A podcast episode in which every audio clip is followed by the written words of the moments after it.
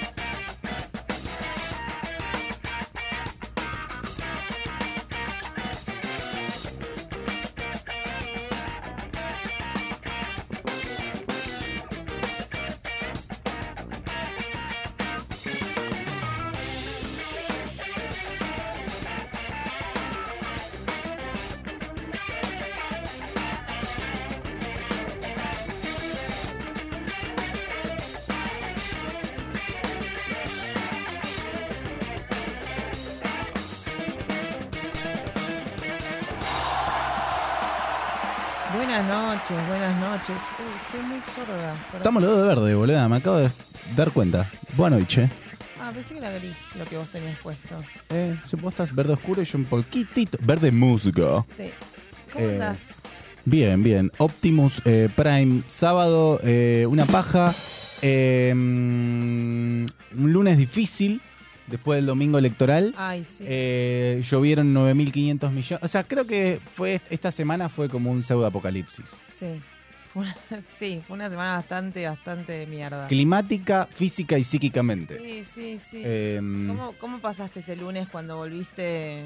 Cuando, o sea, ¿vos llegaste a ver los resultados cuando antes Sí. de irte a dormir? Eh, sí, y lo peor de todo es que estaba en, cerca de lo que sería el microcentro en ese momento. Claro. Y cuando estaba llegando al lugar donde estaba yendo, eh, como que pasé por un lugar y era la puerta del hotel este incontinental, eh, intercontinental, perdón. Eh, y ahí justo estaban haciendo una declaración, un, alguien del partido La Libertad Avanza, y como que Ah, había toda la gente victoriando. Yo venía siguiendo, ¿no? Cómo venía la movida. Mm. Eh, y, y bueno, nada, justo cuando llego me, me, ve- me caigo de cara con los resultados, Uf. con el 60% de las mesas escrutadas.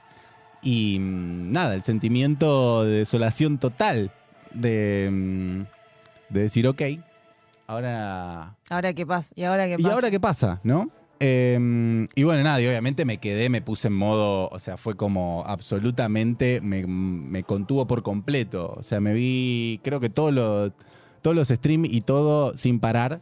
De- ¿Sobre política? Sí, me los vi Ah, todos. Estaba todo- como totalmente absorbido, pero no lo podía entender lo que estaba Claro. pasando. Y necesitaba que, que, o sea, ver Alguien que te lo explique. alguien que me lo explique, alguien que me lo diga.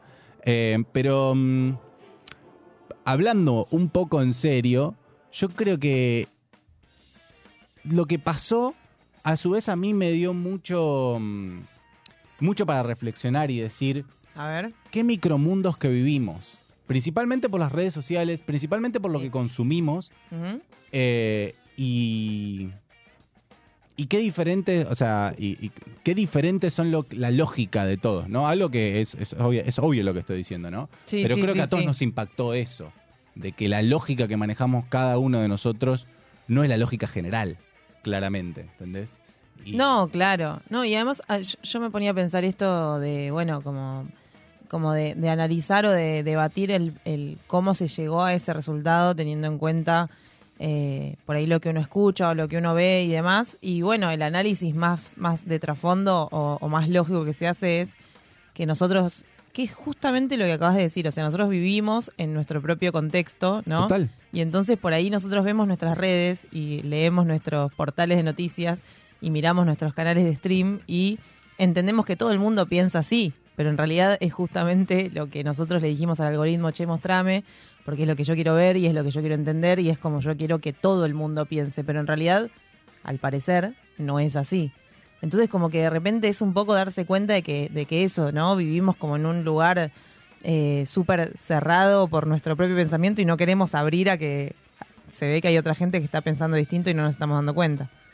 Total, y también eh, eh, siento como que mm, hay algo Mm. de mm, del discurso político y de cómo se trata la política que se rompió, con un quiebre. Primero, el, el nacimiento de la nueva oposición, porque básicamente es, es muy lógico, es muy Sí. loco pensar de que se, hay una nueva oposición. No, sí, sí, claro. Y, Y po- que- y- con amplia diferencia es la nueva oposición. Sí. O sea, somos los chicos nuevos del barrio, es como Sí, tipo... sí, sí, sí, sí. Em, y después, em, como que ah, me parece que estamos, o sea, como que hablar de política o de, yo me puse a reflexionar de lo que consumo yo, que por ahí a veces hablar de política hay, hay que tratar de empezar a hablar más claro de política.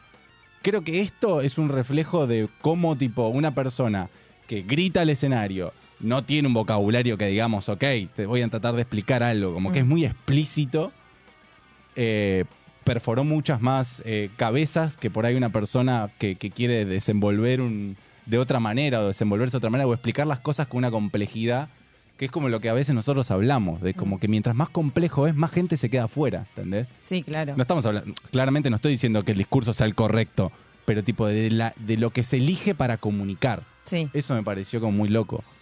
Sí, sí, y además como esto, ¿no? La desinformación que hay a partir de no hablar justamente de política. El otro día lo veía con los pibes y las pibas que son gente chica, ¿no? Como infancias o, preadolescencias que de repente lo primero que hicieron fue preguntarme a quién había votado porque siempre pasa lo mismo. Eh, y nosotros como, como docentes, digamos, no es que podemos ir y decir, bueno, yo voté a tal. Pero en Ah. realidad para mí está mal, Sí. digamos. O sea, debería suceder. ¿Por Y, qué? pero es como una bajada de línea. Ah, En claro, realidad, perdón, perdón, supuestamente claro, no- no, podés bajar. perdón.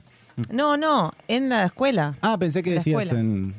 No, en la facultad de periodismo se analiza todo, por supuesto, o sea, como, como debe ser, digamos, pero, pero en la escuela uno no puede ir y decirle a los niños, bueno, yo voté a tal, porque, porque es como una bajada de línea y demás. Pero en cierto punto me pongo a pensar, ¿y por qué no? Digamos, o sea, yo lo que sí tuve que explicarle a los pibes y a las pibas fue que llegaron el lunes diciendo como, no, ahora a partir de ahora van a poder venderte un riñón, tipo, como Sí. eh, se quedaron con cuestiones muy específicas de lo que se dijo en redes sobre las propuestas de, de Milei, ¿no? Que una tenía que ver con la venta libre de órganos y demás, y entonces como que para ellos era, ahora va- nos van a vender los riñones. Y entonces como, bueno, salir, sacarlos de ahí un poco, porque también el miedo de los, de los pibes, ¿no? Que tiene que ver a veces con eso, pero también con desinformación, porque no se habla tampoco en su casa de política. Entonces, al fin y al cabo, si no hablamos de política, claramente eh, estamos dejando que las cosas como eh, sigan un rumbo que por ahí no, no, no es el que está bueno, no sé, no sé, igual, es todo un análisis. Sí, Que no lo sé. eh, Yo, yo creo que para mí, eh, como que hubo una enseñanza, o sea, yo sentí personalmente esa enseñanza que digo, ¿entendés? De como que hay que buscar otra manera de, de poder llegarle a la gente en términos comunicacional. Hmm. Eh, de, de cómo, o sea, o cambiar el juego en ese aspecto. De decir, ¿cómo yo puedo explicar una propuesta eh, de una manera concisa y de que y de lo mismo y de que para que la gente se interese en política que la conversación no se torne pedante Claro. ¿entendés? que es Sí, muy sí. fácil de llegar Sí, o una discusión. O que Claro. se llegue a una discusión directamente. o una discusión pero creo que para mí hay hay bueno obviamente está el factor de lo que se conoce como voto bronca o de todo lo que se habló como voto bronca no Que, Eh, es, que es real. que es real, Pero que, pero ¿no? que viene desde, mucho- de hace- de hace mucho tiempo, no, no es ahora, digamos, no es en esta elección. Y, y también el hecho de que mm, eh, se- escuché mucho el hecho de no va a hacer todo lo que dice, ¿entendés? Claro. Que para mí, esa, o sea, hablar del peligro que significa poner en riesgo, o sea, Porque no va a hacer porque todo no lo va que a hacer claro. eso que Sí, dice, sí, es sí. un montonazo, ¿entendés? Sí. Como que la- el delirio es tal, ¿entendés? Que en realidad no es delirio, porque boluda, eh, o sea, la- el porcentaje indica que no es un delirio. No, O sea, claro. no es que el 30% de la población está loca. Bueno, en realidad un montón de gente no fue a votar. Mal. Si no fuiste a votar, mal. Mm, Pero bueno, no importa. Sí, Em, Es eso, ¿entendés? Y, y por ahí siento que no sé de qué manera se puede lograr esa conclusión, de poder explicarle eh, a alguien más joven de cómo adquirió sus derechos, de por qué se adquirió sus derechos, de por qué sucedieron, o sea, de qué es lo que tuvo que pasar, de quiénes estaban en, el poder en ese momento. Y, y de romper con un montón de discursos, porque si no caemos en la, ah, son todos chorros, son todos chorros, y como que no, no, no puedes, no puede seguir existiendo esa, esa discusión. Y pero me parece que Porque también tiene que ver. cortísima. Sí, sí, pero yo creo que también tiene que ver con un, con una prioridad que tiene la sociedad en general, que tenemos, o no sé si que sí, que tiene como la sociedad argentina en general, que es la prioridad eh, como del dinero, ¿no? Como tener en cuenta mucho lo económico, porque es lo que primero cuando, cuando cae es lo primero que uno se da cuenta y en realidad por ahí votar a partir de eso, porque son todos chorros y entonces no los voto, pero voto a que, al que me va a sacar el derecho al aborto, ¿entendés? Como en realidad está bien, no es chorro, ponele, ¿entendés? Pero como que hay otras cosas que está quitando que deberían ser mucho más importantes y deberían estar como en la, en la mirada y en la conversación de la gente eh, mucho antes que el dinero. Entonces como que me parece que también es tiene que ver con una sociedad que está como muy metida en lo económico y que por ahí deja de lado un montón de cuestiones porque lo primero es la propiedad privada eh, y no por ahí los derechos que son humanos, ¿no? Que no tienen por ahí que ver tanto específicamente o, o justamente con lo económico. Sí, sí, sí, sí, total.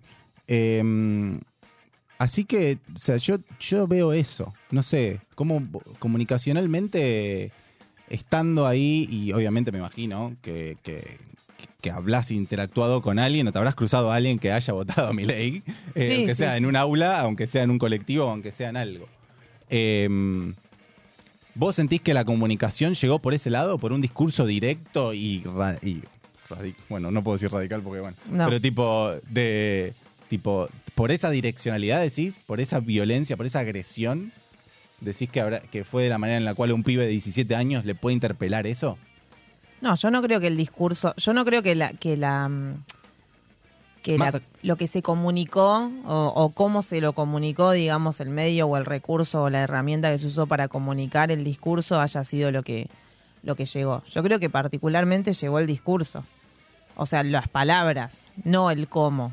¿Entendés lo que te digo? No, no, claro, claro, Aunque a eso me- iba un poco. Sí, sí, sí. Claro, bueno, me parece que sí, me parece que hay un, un, este, un ser concreto y ser inmediato y ser este como, eh, com- como pom- compulsión, ¿no? Que de repente supongo que es eso lo que llegó, eh, porque es como ahora llegan todas las cosas, ¿no? Porque uno se quiere enterar las noticias con el video más sangriento y se quiere enterar como, como eh, lo que sucede en un tweet o en una story y entonces como que me parece que desde ese lugar el discurso la forma de comunicar de, este candidato fue como particularmente de esa manera, ¿no? Como muy crudo, muy violento, muy, muy, muy instantáneo y muy eh, pasional.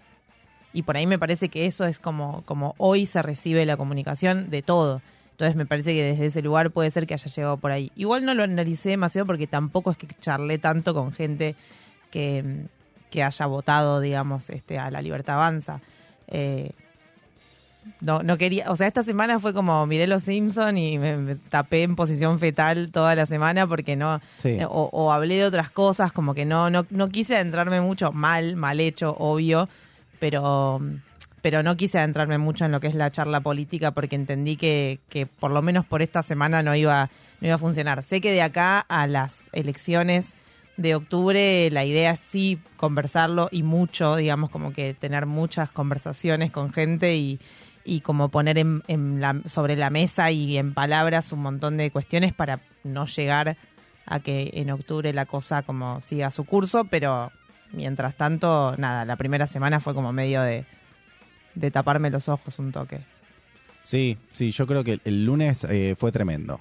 El lunes fue tremendo, fue tipo decir, No, y además, eh, tipo, el- Eh. subió el do- como todo junto, digo, subió el dólar una bocha, Sí, como sí, todo, sí. así, toda una cosa atrás de la otra, como que se desencadenó una, una cuestión re complicada.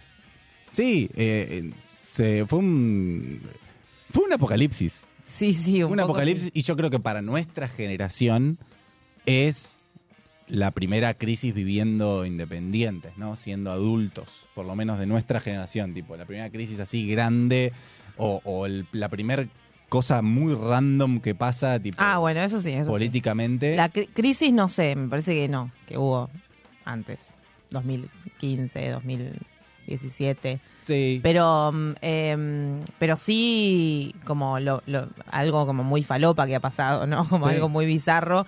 Pero de nuevo, vuelvo a decir, por ahí bizarro para nosotros que nos mantenemos en un contexto en donde entendemos que la gente que queremos leer y escuchar piensa igual que nosotros, pero por ahí hay otra gente que no. Sí, eh, sí, total, total. Siento como que hay algo ahí que hay que laburar. Eh, que hay que laburar eh, en, en todos. O sea, como, o sea, creo que es una lección para todos los partidos decir como, ok, hay que ver de qué manera encaramos. Y, Sí.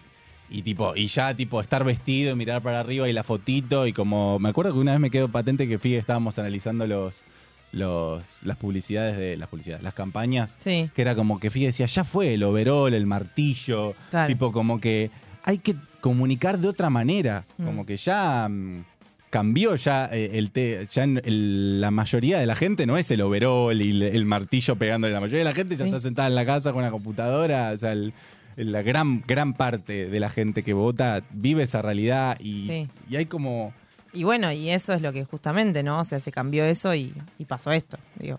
Se cambió la forma de la, de la- se cambió la forma de hacer campaña y pasó lo que lo que tenía que lo que o no lo que tenía que pasar, pero lo que sucedió a través de gente que cambió su forma de hacer campaña.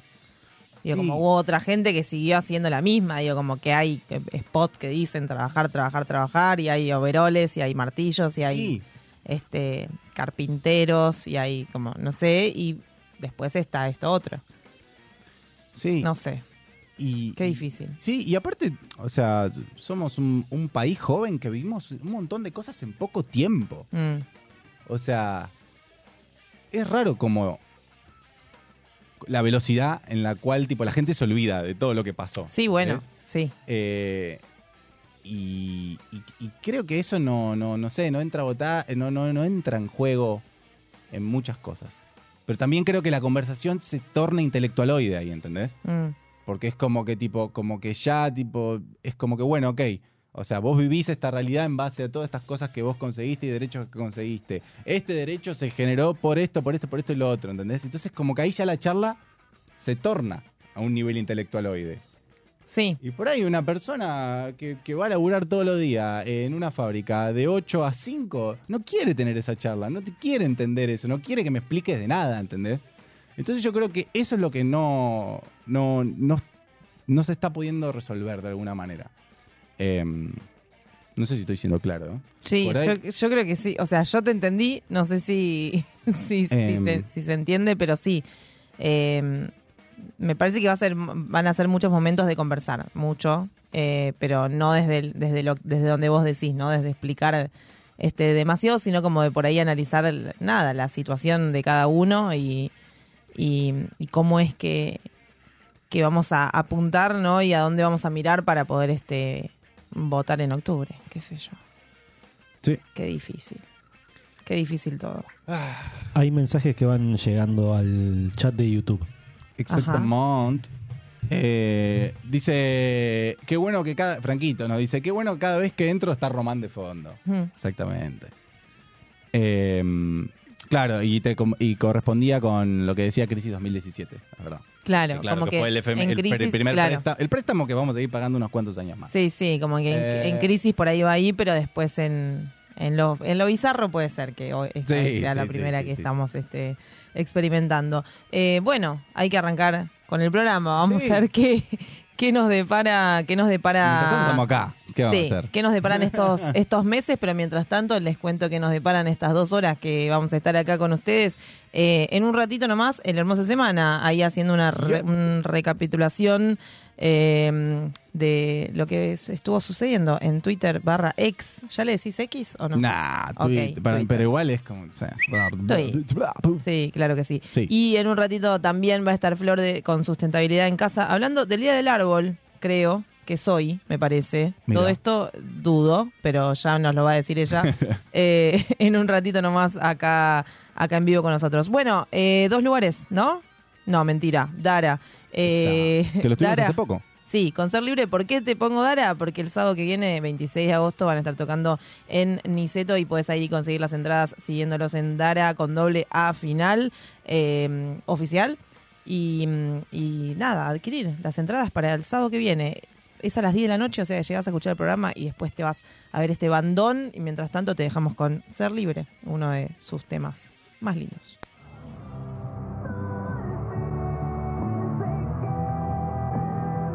En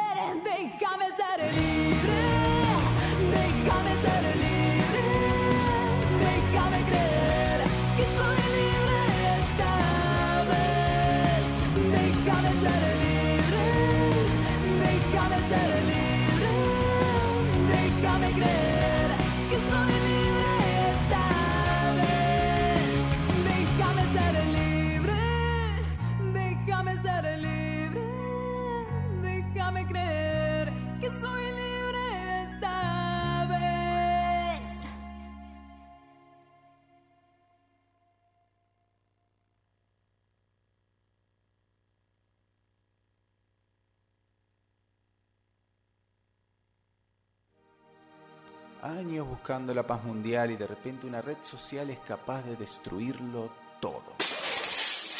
Hermosa semana.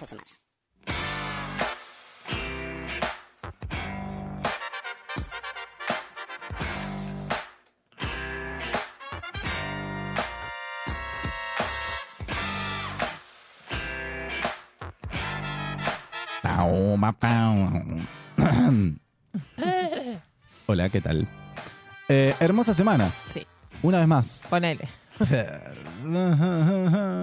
sí. Eh, Em, sí, hermosa semana, hermosa semana. en el mejor país del mundo, que es Argentina, por supuesto. Pero claro. Em, vamos a arrancar de esta manera, Vasquito, cuando te plazca. Arroba Cornulda dice, yo cuando alguien me contradice, ok, respeto tu opinión equivocada. Totalmente. ¿Qué tiene un, peluquín? ¿Qué es? ¿Un gato? Tiene un, tiene un peluquín. Te- eh, no, es un gato que con anteojos. Sí, sí, sí, es un gato con una... Es un gato con anteojos, con ¿no? los anteojos corridos. No lograron ponérselos eh, Ah, ok, ok, ok. como corresponde. Em, Sí, claro. Sí, sí, sí, sí. Me parece bien. Me parece eh, una muy buena respuesta. Sí, porque además no seguís discutiendo. Es solamente, bueno, la, o sea, la respeto. Sabés que estás equivocado, Sí, sí. pero te lo respeto. Te voy a seguir hablando. Claro, Pero no es que te voy a decir sos un estúpido, pero bueno, sabés que no estás en lo correcto claramente. Claro. Y yo sí. Pero Sí, bueno. Lamento informarte que, estás- lamento, que yo claro. estoy en lo correcto. Sí, sí, sí, sí, sí. Banco, banco. Hermoso. Arroba- vamos a la siguiente, arroba cornulda. Em, siguiente dice, el cosito de la pizza. Me Dice, encanta. con Rawson, con Rawson, con Rawson. La de Chubut. Claro. Eh, con capital. razón aumentan el boleto del bondi. Ahora vienen semicama.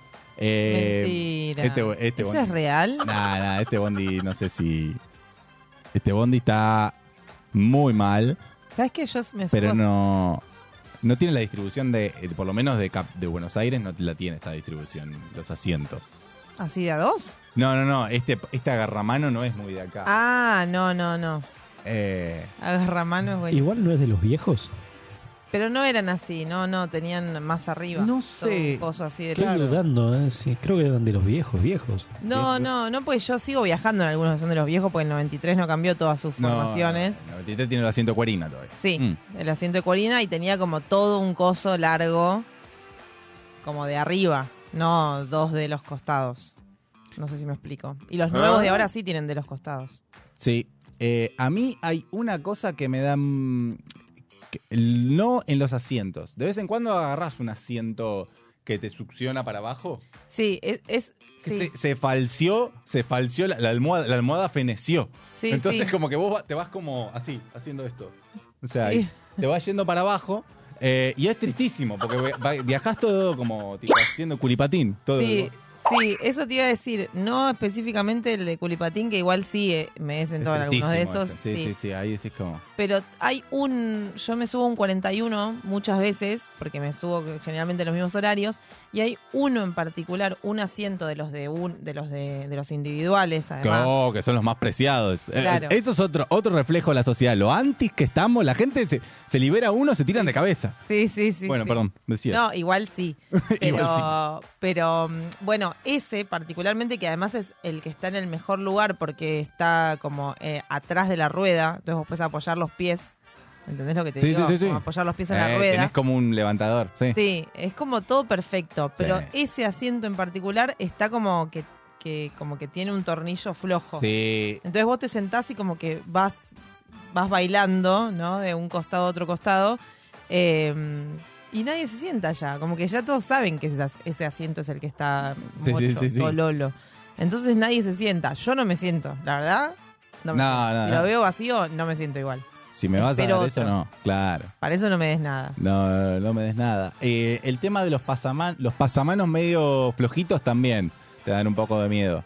Sí, bueno, como los del subte, que son como un cinturón de cuero que se agarra a los tubos. No, eh, sí, eso, pero yo digo los fierros a veces están medio flojitos. Ah, algunos. los que son Eh, verticales. y es como, loco, Ah, sí, te pido sí, por sí. favor que mi estabilidad depende de vos. O Porque sea, además ya los colectivos no van lentamente y como suaves y no, sé no. qué. Es como que todo el tiempo estás, te temes por tu vida. No hay tiempo. Hoy casi, eh, casi la corta la mitad una chica del 26.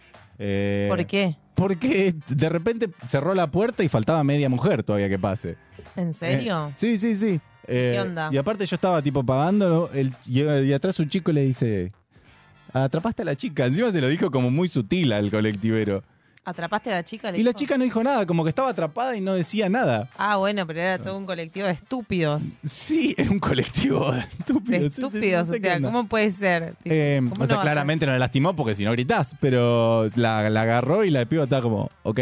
Ok, tengo No la mitad del cuerpo acá y la mitad del cuerpo abajo. ¿Qué hago? Em, Se puso a pensar en su vida. Sí, sí, sí. em, Esto debe ser incómodo, igual, lo que estamos mirando en, en pantalla. Me parece, no debe ser para nada cómodo. O sea, es lejos de Mm, semicama. Un peligro eso. Y después los, peligro, pero como incómodo. los agarramanos de cuerina esos. Que son lo que te digo del ah, subte. Y después lo que, lo que se quisieron hacer los cool en el bondi que le pusieron esos de plástico con publicidades, un desastre también. No sé cuáles me decís. Que son como el de bondi, pero tiene un plástico que lo agarrás así para Mm. meterle los, los dedilios. Em, 140 lo tiene, tipo, e- e- ese tipo, los plaza. Ok. Em, la verdad que tristísimo todo, pero bueno, continuamos. sí, sí, qué difícil ir, ir agarrado Eh. para arriba en el bondi. Es difícil. Vasquito, ¿cuándo te plashca? Arroba Agostina Tudulea dice, le saqué 40 fotos a mi amiga y no le gustó ninguna. Y está tipo, agárrame, agárrame. Agarrame porque la mato. Yo tengo, yo tengo una amiga que además saca muy buenas fotos y yo no le saco buenas fotos. O sea, yo lo admito. No soy buena sacando fotos. Así como a la gente. Y me siempre me caga pedos. Es como muy. Me, me, me reta. Como, ¿cómo me va a sacar esta foto? O sea. No sé, me pasó en el, glas- en el Calafate que estábamos Claro. con, el, como con el glaciar atrás. Moreno, sí, sí, sí. Y era como, Modo bueno, sacame esta foto. Y era, se veía oscura, o no estaba centrado el glaciar, o no se veía el glaciar. Que se viera así, o sea, siempre se veía el glaciar, Sí, pero por ahí no se veía ella, Ah. o estaba cortada una mano, o no sé qué, y me, nada, recibí muchos retos por eso. Es clave que mm, en, si viajan siempre tiene que haber un fotógrafo entre los dos. Tiene que designar un, un fotógrafo designado tiene que haber. Y, pero el Eh. otro, o sea, sí, pero al, pero al, al fotógrafo, ¿quién le saca? Claro, por eso. Ese el es tema el con los fotógrafos que claro, el fotógrafo no es muy selfiero. Claro, Fotógrafo, fotógrafo no es muy selfiero. claro. Eh, entonces eh, cuesta ahí la movida. Eh, pero eso hay algo que mm, el prototipo de chabón no lo tiene. De sacar fotos, De sacar buenas sacarse muchas fotos. Primero de sacarse buenas fotos. Los chabones somos una cagada para sacarnos fotos. Admitámoslo, muchachos. salvo que seas fotógrafo. Salvo que sea. Pero el fotógrafo no se saca fotos. Es como el. es- Ah, el- así mismo. Claro, claro, claro. Ah, claro. ok, ok, ok. No, no, los chabones, o sea, sacando fotos es otra cosa. Pero yo te hablo en modo selfie, ¿entendés? Ah, sí, no. ¿Sabes cuál es el error del- ver. del- de la mayoría de los chabones? ¿Cuál? Que no saben posar. Ah, sí, ¿sabes qué? Sí, Todas las que- chicas, para mí, cuando sacan fotos, saben una o dos poses Sí, que dicen, con esta la rompo. Sí, sí. Eh, y, y para mí nosotros no, no tenemos eso. Pero me parece que es porque es la masculinidad frágil de no estar en tu casa y sacarte 85 selfies. Porque me parece Claro. que las pibas lo Sí. entendemos porque nos sacamos 85 selfies, de las cuales subimos una tal vez, pero nos sacamos 85. Y tenemos claro cuál no funciona y cuál no, y ya ahí como que descubrimos la pose. Sí, Pero los chabones no se sacan porque, ay, no, ¿cómo me voy a sacar selfies? sí, sí, sí. Es todo como, a ver, a ver. Tipo, como que se Sí. agarran tipo uno del otro. Sí, sí, sí. Eh, es, muy... Sucede mucho eso. Mm. Eh, pero bueno, nada, yo creo que hay que... eh, quiero empezar a militar eso. Muchachos, por favor, eh, apréndanse unas poses. ¿Vos sabés poses? No, pero quiero, Ah, bueno, quiero está empezar a, a practicar. Milita con el ejemplo. Sí, y digo, loco, a partir de ahora basta de, de la pose de cumpleaños de 15. Mm. Empezar a cambiar. Sí, no Así te que digo nada. una pose Spider-Man, ¿no? Sino Nah. como, bueno, saber cuál es tu perfil, tu, tu ángulo. Saber cuál es tu perfil. Ya eso, vamos bien. No sacarte la foto acá de abajo, como la que cuando estás Claro. scrolleando y de repente la de abajo no. No, Ni tampoco tan dere, como, no sé, sí, algunas, algunas cuestiones. Un poco más de arriba, un poco más de costado. Saber cómo entra la luz también. Hay, hay- hay que, has- hay que hacer un curso. Le vamos a decir a Emi que no. Emi, cuando vuelvas, necesito que nos hagas un mini workshop en vivo Sí. de cómo lo- los pibardos tienen que sacarse fotos eh, y que no parezcan la típica foto de chabón. Me encanta. Eh, así que nada, Me encanta Em, esa idea. lo vamos a hacer a vivo. Sí. Pasamos al siguiente, Vasquito, cuando quieras. Perdón. Eh, este fantástico. No soy Abril, dice mm, a- a- un poquito más abajo, Vasquito. Esta es la respuesta a un tuit, lo que estamos Mm. viendo. Y mm, la, el tuit original es este, que dice, primer mueble, arroba Rocío Hill, dice, primer mueble levantado de la calle exitosamente. Estoy considerando que mi depto lo equipe solo el azar. Y ella se encontró una silla divina. Y después arriba le contestaron el abuelo que fue a buscar la pava para el mate viendo Ay, que le no. robaron la silla. Pobrecito. Es que la silla, eh, señor director, si, la, si vemos la silla, la silla está en muy buen estado. Sí, sí, está. Eh, si, si observamos el, el asiento, casi hasta Sí. que le pasaron Blem hace cinco hace minutos. cinco minutos o había una persona sentada. Si está Ay, encima está en la puerta, como que claramente el abuelo fue a buscar la pava para el mate. No. Pobrecito. Pero bueno, tampoco la podemos. co- eh, es que está en, está en una posición rara. Y hay que. el Kiko. este. Ay, boludo. Pobrecito, Eh, pobrecito. para mí, yo creo que, claro, habría que haber como eh, ciertas zonas donde decir, listo, esto acá se puede cirugiar. Para mí se puede cirugiar alrededor de los containers. Claro, O sea, si no- está al lado de una puerta, puede ser una mudanza, puede ser una, Una persona, persona que que compró está ahí recién la silla. Claro. Una persona está ahí sentada, no podés directamente a- llevarte. O sea, una cosa es al lado de un container. Pero viste que ahora dicen que en los containers no se pueden apoyar cosas. Eh, ¿Cómo apoyar cosas? Claro, Al lado del container no poner Sí, no puedes sacar. placar. Claro. Claro, porque no se lo, en realidad no se lo lleva el camión de basura, ¿correcto? O estoy... No, porque no pasa el camión de basura, pasa el, con- el camión de containers. Que tiene que levantar los containers Claro. y vaciarlos. Entonces, si tiene cosas apoyadas, no sucede. Entonces, tenés que vos llamar a un lugar. Claro. Como nada, qué sé yo, el ge- la gestión de la basura también es toda una cuestión. Ah, sí. Como que tenés que llamar a un lugar para que vengan a buscarte el coso. y Ah, le vamos a preguntar a Flora ahora. Ahí va. La gestión de la basura, me parece Gestión de- sí, sí, sí, me parece sí. que estaría bien. Em, que por ahí ella nos puede tirar data específica de eso. Pero sí, es verdad, hay que, hay que tener cuidado, chicos. Sí. Fíjense lo que levantan. Igual banco la cirugiada, ¿eh? Nunca tuve Siempre. suerte. No, yo tampoco. Siempre. Ah, sí, un banco, un banco una vez, un banco de madera. Oa, Esos individuales, tipo con asiento redondo, bien, alto. bien. Estaba en muy buen estado.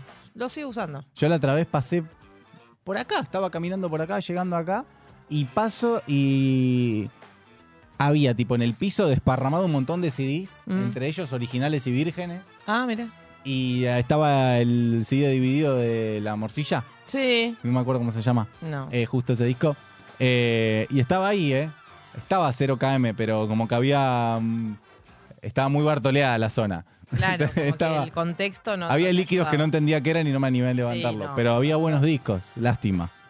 Lástima, pero tipo, hasta- hay que estar atento, loco. Hay que estar atento. Ya hemos tenido secciones de que eran específicamente de cirugía, ¿te acordás? Sí, claro que, Que pero encontraban cosas pero encontraban muy, cosas muy chetas. muy piolas. No es lo que pasa acá. Sí, sí, sí, sí. Eh, pero bueno, si andan por Puerto Madero, vayan a cirugiar a ver qué onda. Péguense una vuelta por ahí. Por ahí consiguen algo. Eh, por ahí una Play 3 que no está chipeada.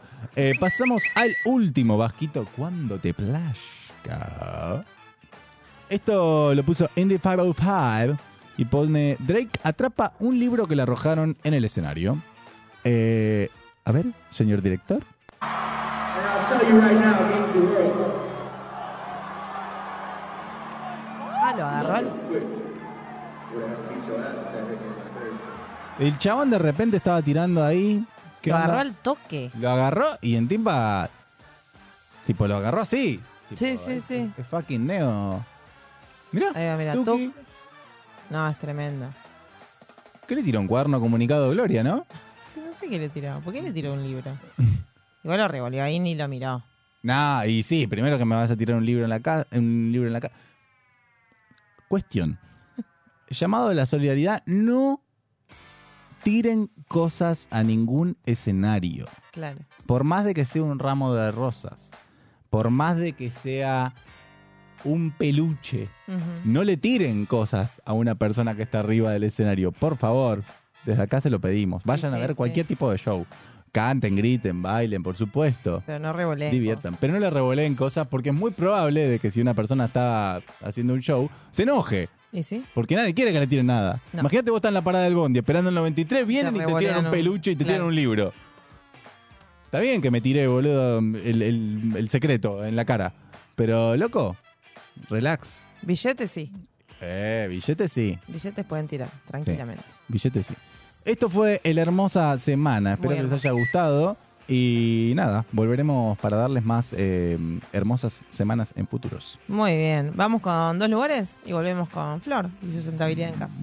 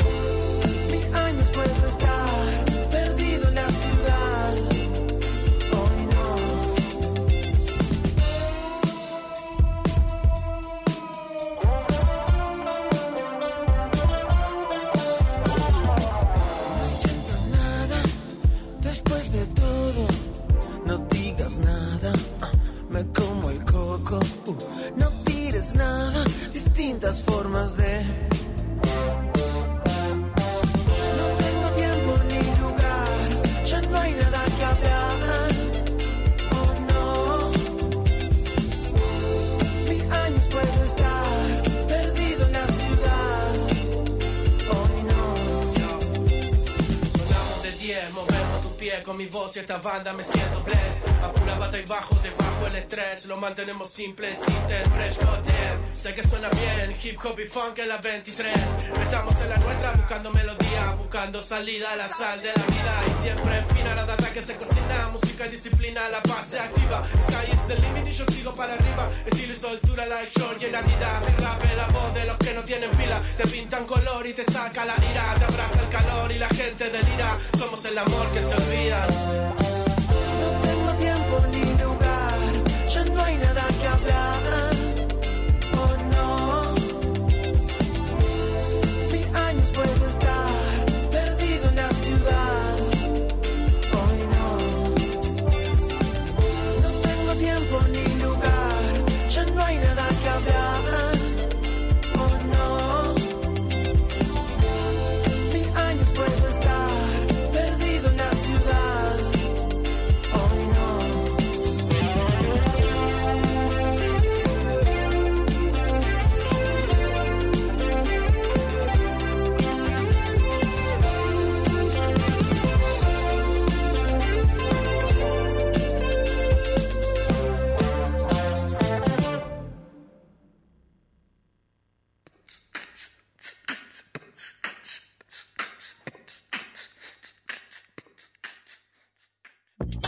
Consumo consciente, reciclaje, biodiversidad, compostaje, conservación, turismo sustentable. Todo esto en una sola columna. Quédate que ya viene sustentabilidad en casa.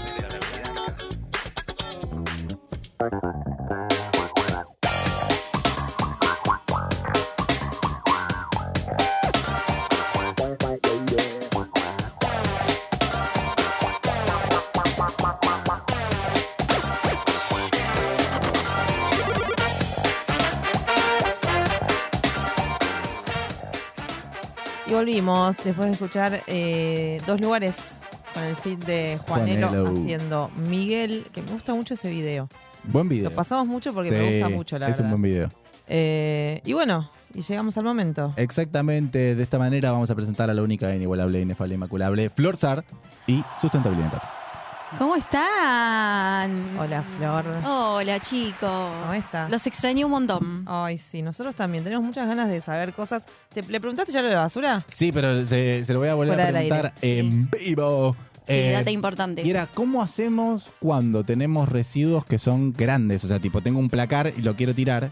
eh, lo dejo al tacho de basura, al lado del, del contenedor de basura. ¿Eso está bien? ¿Está mal? ¿Es cultural? ¿Qué onda? Sí, obvio, es cultural. Eh, La mayoría de las personas acá, tanto en capital como en provincia, lo que hace es ese objeto que ya no le sirve más a la vereda, seguramente se cirujee, o si no, un ciudadano de bien, poco que más o menos está al tanto de el servicio que, que te- que tiene hoy eh, eh, los que levantan la basura, eh, están dentro de la categoría de residuos voluminosos. Tanto un mueble que no se usa, un colchón, eh, mismo los, eh, los escombros están dentro de esa categoría. Tienen 24 horas para retirarlo de la vereda y eso se destina, creemos que se recicla, seguramente eso se venda a un precio para que eh, tenga otro, otro uso, eso es materia prima. Lo mismo los escombros, si no, si no terminará en la casa de alguien o si no terminará en el SEAMSE, chicos. Ok. Ahí, Por a eso lo, disposición lo final. levanta- lo levantan los, lo- eh, la empresa recolectora de residuos. Exactamente. Ok. Eh, fíjense, depende de la zona en donde estén. Eh, por ejemplo, yo antes trabajaba en una empresa que, eh, que se dedicaba a eso. Tienen todas las empresas 24 horas para eh, recoger esos residuos. Si no, SEAMSE te hace una multa, chicos. Ah, mira. Sí, están muy controlados. Mismo el gobierno de la ciudad, que es quien contrata a estas empresas, están obligados a levantar los residuos voluminosos. No, y tampoco se puede tirar un, un placar de 20 metros a la calle, eso estaría muy mal, Claro. ¿no? Porque no da. Eh, lo mismo los escombros. Pero sí, eh, investiguen cuál es la empresa de residuos que, que está dentro de su jurisdicción. Por ejemplo, todo lo que es Metrobús, San Telmo, Puerto Madero, le corresponde a esa. Así que a esa.com Ay, llaman. ahí dice que Sí. ahí tiene el teléfono como para que se pueda llamar y Exacto. se retiren. Sí. Ah, de una, de una. Bien. Bueno, Excelente. Pero no venimos a hablar de basura. No, no, no. Pero No, sirve, sirve estos datos. Muy bien. Yo se los traigo con, con mucho cariño, mucho amor. Me gusta que me hagan preguntas. Pero em, con respecto, estamos en el mes de agosto. Yep. Todavía no termina. Y la semana que viene tenemos un evento muy importante para los argentinos, que no creo que muchos lo sepan, que es el Día del Árbol. ¿Por qué se conmemora el Día del Árbol? No sabemos. No, bueno, yo vengo a traerles un poco de data A ver. que eh, esto es una iniciativa que lo hizo un intelectual político que se llama Estanislao Ceballos. No sé si lo tienen. Yo busqué mucha información de este hombre, la verdad que rara y polémica la, la información. Eh, él fue... em, Buen bigote. Sí, Eh. sí, sí, sí. Fue presidente de la Sociedad Rural en dos ocasiones y los voy a poner un poco en la fecha que fue eh, presidente en el 1854. Ok. Hace Bueno. muchísimo tiempo. Sí. Estamos hablando también de la época de Sarmiento. Eh, Claro. ¿Por qué tiene tan, tan mala reputación este señor a pesar de ser el, el que incentivó el Día del Árbol? Se incentivó el Día del Árbol por, por cuestiones obviamente económicas. Claro. Eh, no es porque, ay, sí, salvemos eh, Claro. a los arbolitos que tanto amor, comida, abrigo y miles de beneficios más nos dan. Sino que también eh, eh, Ceballos estaba muy ligado a lo que era la campaña del desierto.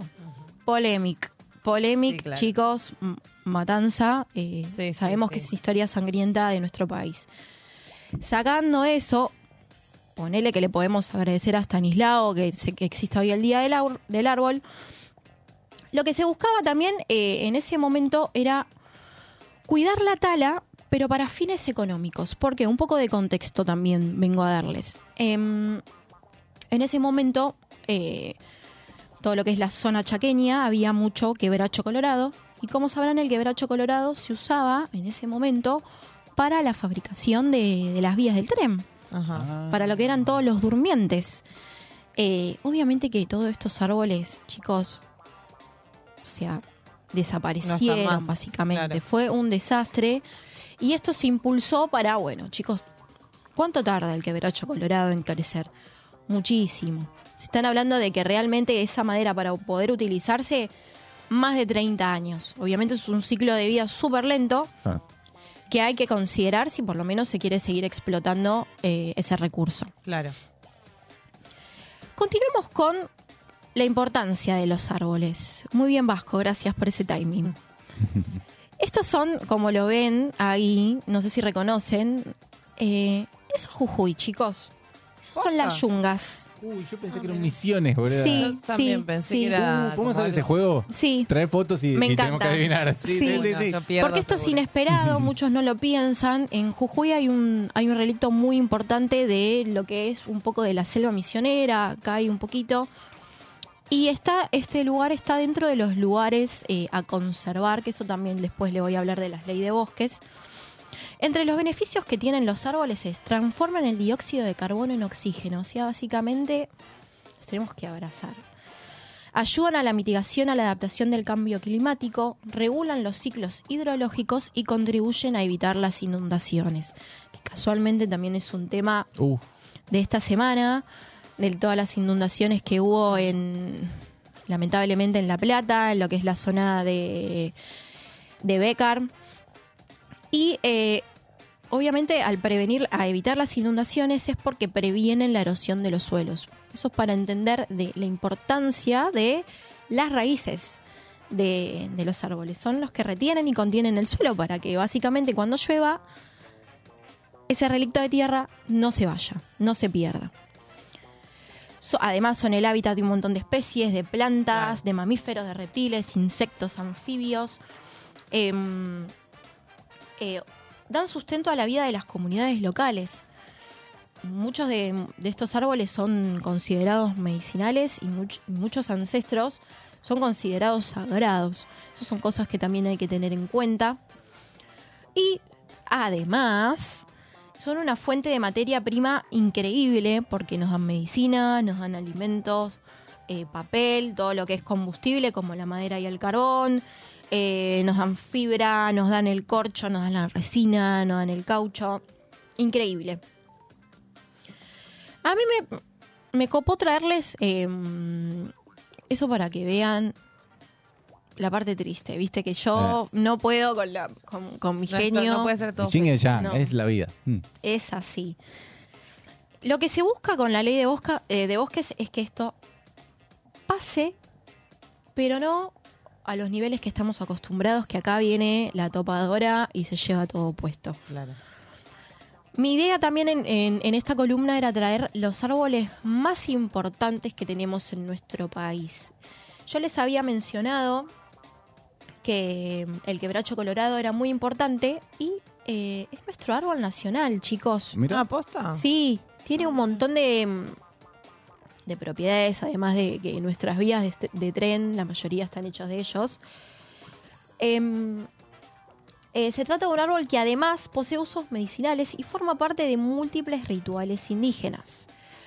Como les comenté, está dentro de la, mm, de la ecorregión chaqueña y también se lo pueden encontrar en, en nuestro país hermano del Paraguay. Em, No tenía idea de que era nuestro árbol nacional. Sí, hay Cero, una, hay fotito a continuación también muy linda para que se vea el porte de este árbol. Ah, mira. Ah, No estábamos hablando de claro. un arbolito. Claro, ni- claro, y además no es muy común, digamos. O sea, no es muy común en el sentido de que no es el estereotipo de árbol, digo, es como medio extraño. Sí. ¿Y el ceibo? ¿Qué era el El ceibo eh, es nuestra Ah, flor, flor, flor, nacional. flor, flor. Sí, está igualmente, yo lo, lo iba a traer, pero iba a traer un poco la confusión. Quería Claro. hablar del árbol nacional. El, ar- el ceibo también es un arbolito, obviamente un poco más de menos volumen. Claro. y se encuentra en todo lo que es nuestra ecorregión. Ahí Eh, va. Se puede encontrar mucho también en la ecorregión eh, del delta, de los esteros. Me encanta el agua, el ceibo, chicos. Es un divino, lo queremos. Tengo otro arbolito muy simpático que se puede encontrar en la provincia de Chubut y lo vemos al alerce. Imponente. Este se sabe sacar fotos, lo que hablábamos Sí. recién. Mirá esto. Claro. Eh, Este sabe- Contrapicado. Claro. Sí, sí. Bueno, esto es un, esto es un paisaje soñado.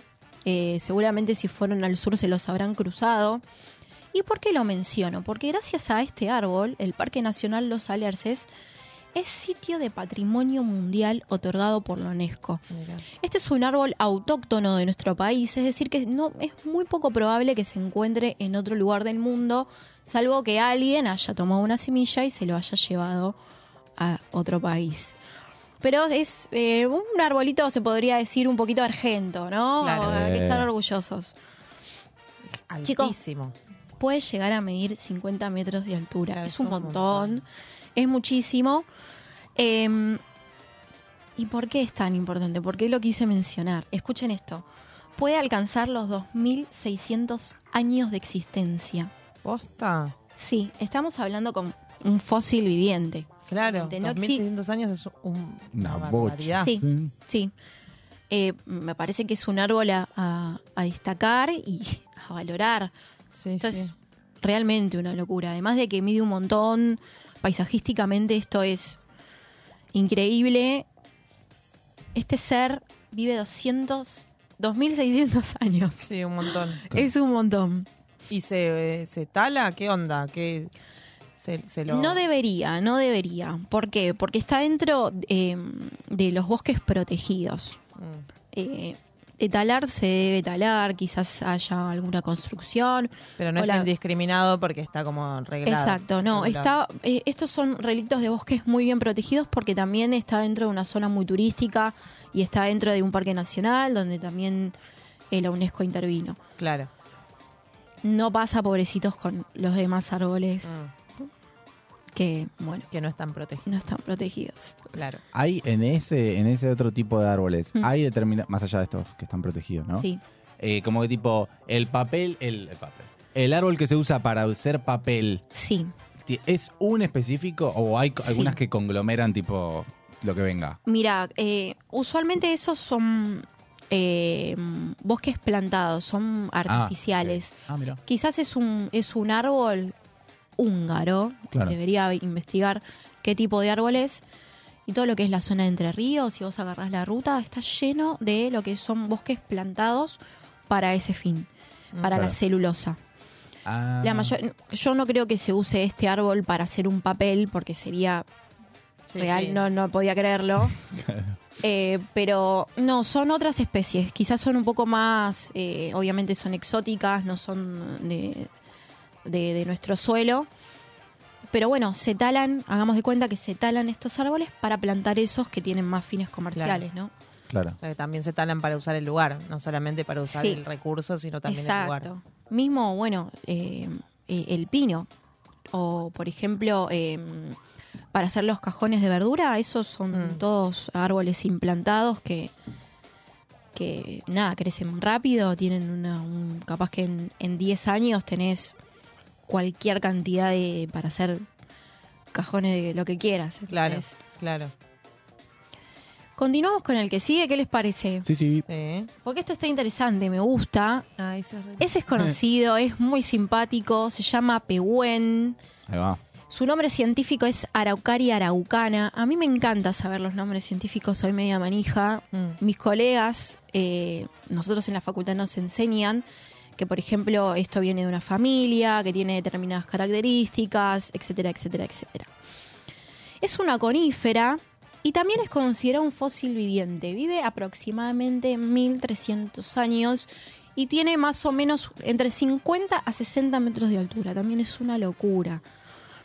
Em, la especie está protegida en, en áreas de conservación y lo compartimos con nuestros hermanos chilenos. Se pueden encontrar también en, en todo lo que es el sur. No sé si ustedes fueron al, al Parque Nacional Lanín. Es muy conocido también por un- unas fotos que se toman, estos también es considerado autóctono. Em, miren esa, esa postal, chicos. Qué Wow. lindo. Eh, entre el bosque de Pehúenes, vos llegás al volcán Lanín. O también estamos hablando de un lugar que está eh, protegido, es una reserva natural. Y eh, eh, Básicamente esto es una locura. Es un árbol que eh, si tienen la posibilidad de ir a, mm, a, a ese parque nacional, se habla mucho del pehuen. El pehuen me hubiera gustado traer una, una, una fotito más en detalle.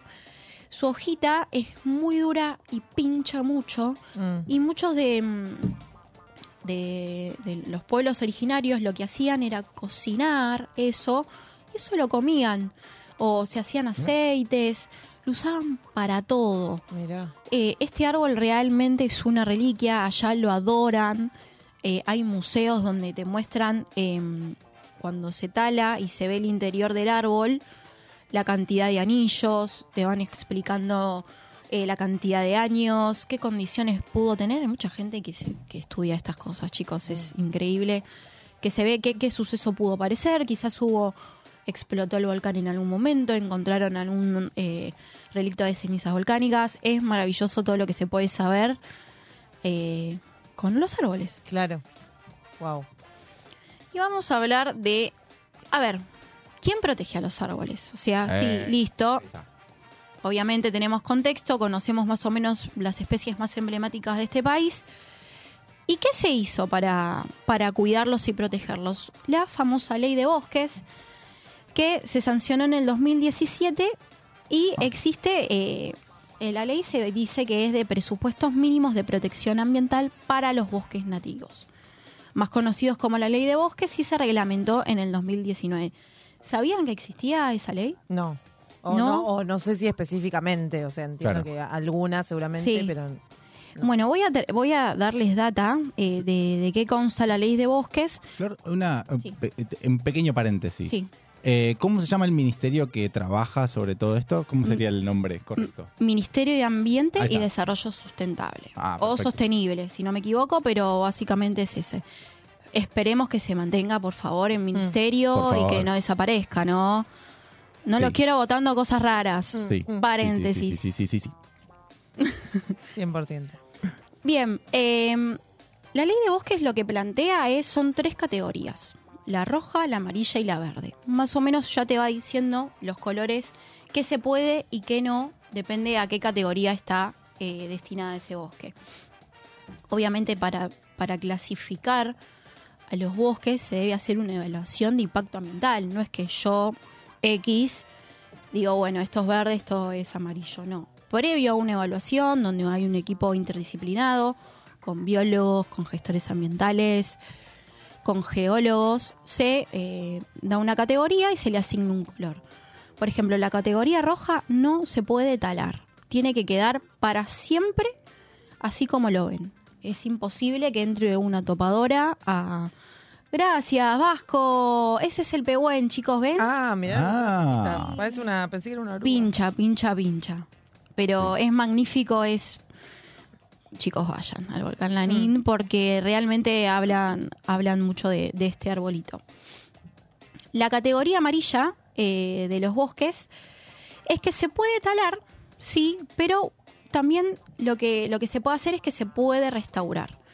Entonces, listo, talo, pero también tenés que tener un equipo interdisciplinario y decir, bueno, si yo talé 20 especies, me comprometo a restaurar el ambiente con esas 20 especies o más. Ah, ok, o sea, hay posibilidad de talarlo, pero tenés que sí o sí después devolverlo, sería. Exactamente. Ok. Y la categoría verde es eh, está considerado como de bajo nivel de conservación. Quizás hay eh, especies que son eh, de, de un nivel... eh, es, viste, es medio raro esto, viste, es como hablar de niveles de la fauna, de la flora, y no me copa, pero bueno, es la ley. Eh, obviamente que eh, esto puede talarse. Si está en una zona verde es porque se puede talar. Obviamente se, se pide que los proyectos grandes, por ejemplo, lo que son eh, la construcción de carreteras o, o de hoteles, que son grandes, eh, grandes estructuras, que sí, que tenga un plan de, de mejoras, ¿no? Que no queden, bueno, talé y Y ya está, claro. se busca eso. Eh, solamente el 17% de los bosques nativos están dentro de los rojos. Y escuchen esto, el 54% dentro de la verde. Mirá. Mal. Viste, es como... No me copa. ¿Pero eso será por, la, por los años que tardan en crecer o algo así o no? Sí, debe ser algo relacionado a eso. También. eh, A la zona por ahí en la que están. sí, también porque no es lo mismo un bosque, supongo, en que está dentro de un lugar muy turístico, que puede llegar a generar repercusiones, viste, bastante negativas a un bosque en el Chaco, en el impenetrable, que nadie se entera. Claro. Quizás esta categoría rojo, porque también pasa y mm, se tala igual. Claro. Por eso no se habla mucho, creo que Gonzalito, siempre que vos me mencionás a Gonzalito, Eh, Gonzalito sí. habrá ido seguro al impenetrable, estoy segura. Escuchen este dato que es bastante alarmante. Argentina al momento perdió el 70% de sus bosques nativos. ¿Y cuál es la causa número uno? Es por el avance de la agricultura. Claro. ¿Tiene sentido? Sí. ¿Por qué? Porque este, este país, o sea, tiene la chapa del agroexportador. Sí. Eh, salir de eso va a ser bastante difícil y se está llevando puesto a nuestros bosques nativos. Tampoco viste que decimos, no, bueno, que no se produzca nada. Se puede producir, sí, cuidando, cuidando los suelos, no talando nuestros bosques nativos. Porque, ¿qué pasa después? Se inunda. Estas inundaciones no son casuales, no son casualidad. Eh, me permito este espacio también para que entendamos por qué se inunda. Si quiere me pongo un poco técnica. Venga, venga. Cuando llueve, Ok. eh, pensemos en una ciudad. ¿Dónde, se va, ¿Dónde va el agua? Cuando llueve, las correntías tanta como pasó el otro día, que la- las bocas pluviales no dan abasto. Y tampoco hay eh, suelo, no hay lugar donde se absorba el agua. Por eso es tan peligrosa las lluvias tropicales en las ciudades. Claro. Por eso es tan peligrosa la lluvia en los lugares donde se aplica el monocultivo. Por ejemplo, en la, en la zona, en nuestra región Pampa, donde lo único que se planta es soja y trigo, el suelo se apelmaza tanto que es, no hay forma de que cuando llueve se, el agua absorba. Sí, Claro. absorberá el 20% y todo lo demás. Hace las correntías, va buscando por dónde ir, seguramente va a ir a un canal, esos canales desbordan y ahí pasa lo que pasa Mm. ciudades bajo el agua, personas que pierden todo. Así que es importante saber ahora que se vienen las temporadas de lluvias, que el clima está cambiando. Sí, un arbolito. Pero un arbolito capaz toma 50.000 litros de agua en un año. Claro. Claro. Imagínate un bosquecito, lo que hace, ¿no? Eh, ese servicio ecosistémico es un servicio fundamental y elemental en nuestra sociedad. ¿Y, y vos crees que esta, mm, este planteamiento, Mm. estamos a años luz? ¿O estamos tipo, o, o está vigente? O sea, vos decís como que, ok, esto con la ley de bosques está contemplado esto, o todavía es como que... A la ley de bosques no le dan bola. Claro. No le dan bola. Eh, lamentablemente se le da bola cuando pasan estas cosas. Cuando Claro. se habla de inundación, cuando hay un servicio ecosistémico que está fallando. Pero no está fallando porque el árbol no quiere, está fallando porque no da abasto. Claro. Está fallando porque no está solo contra el mundo. La cantidad de... Yo me indigno un poco, pero porque quizás aplico un poco el conocimiento científico en la cotidianidad. Yo veo un montón de, de veredas que son puro cemento y yo digo, ay, ¿cómo me agarraría un mazo? Sacaría a la vereda y pondría canteros, porque eso es, eh, también cumple un rol eh, de servicio ecosistémico. Ahí hay un montón de agua de lluvia que te va a absorber, Mm. no va a ir al pluvial. Así que es eso, chicos. ¿Hay alguna alguna multa como así tipo millonaria para las empresas que, que hacen como uso y abuso de los bosques o demás? O sea, una multa que te digo como asquerosa como para que no lo hagan o no. Mira, usualmente eh, se hace mucho la vista gorda, pero porque ¿cómo controlas nosotros Claro. desde acá? ¿Cómo, ¿Cómo controlamos? Si bien obviamente uno tiene que pedir permiso para iniciar eh, cualquier tipo de, de obra, eh, listo, va un gestor ambiental. ¿Cómo controlas las 200.000 hectáreas que tiene ese proyecto?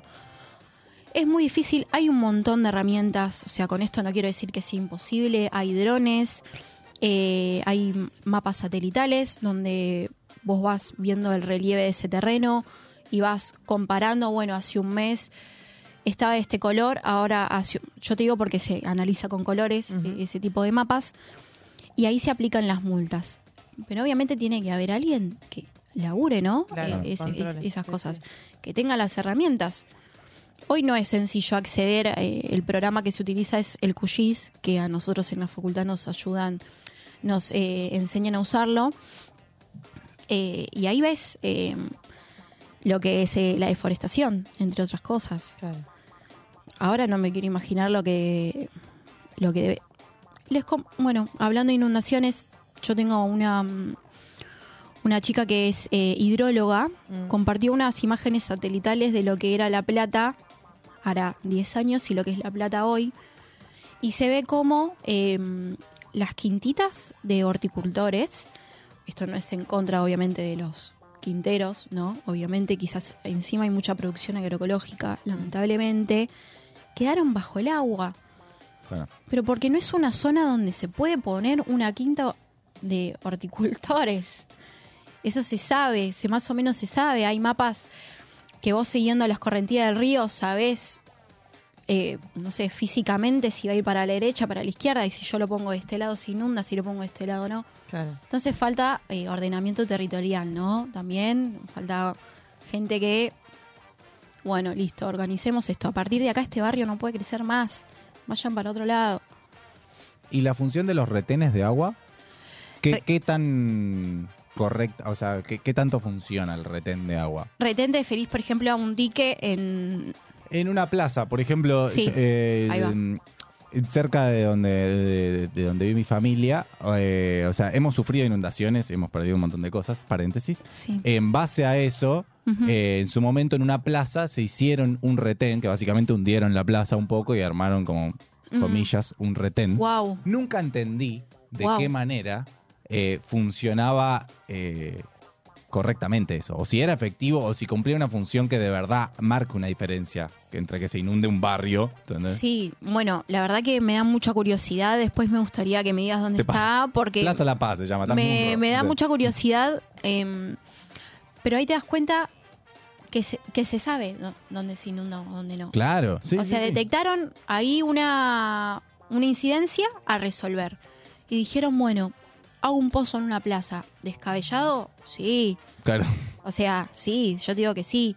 Eh, lo mismo la intubación de arroyos. Chicos, eso me gustaría traer a mis compañeros de la facultad porque no les gusta nada que se entuben a los arroyos. Pero bueno, también hay dinámicas de las ciudades que no podés, sino sacar todas las casas, Claro. eh, hacer una plaza gigante. O sea, ya la- los, los errores están hechos y creo que ese tipo de, de soluciones, ponerle entre comillas, no sé si se volvió a inundar, eh, raras. Se, se, se- un parchecito medio raro. Claro. Ojalá que sirva, ¿no? Obvio.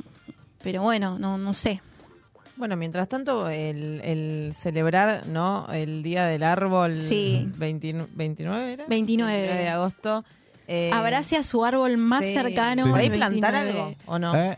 Hermoso. Como nosotros en las escuelas hacemos eso, Sí. igual. Como el, Sí. día, el día del árbol o, el, o como plantamos sí, el sí, día sí, del sí. medio ambiente, plantamos una semillita en algún lado, o en, el- Sí. o en la calle, o en alguna plaza, o en algún Mm. lado, como para decir, bueno, hagamos que crezcan cosas. Pero bueno, tal vez puede ser una iniciativa que por ahí no demanda de mucho y, Claro. No, y que puede servir para, para generar por ahí más, más verde, ¿no? Me encantaría que, que, bueno, que los colegios eh, se sumen a esa iniciativa.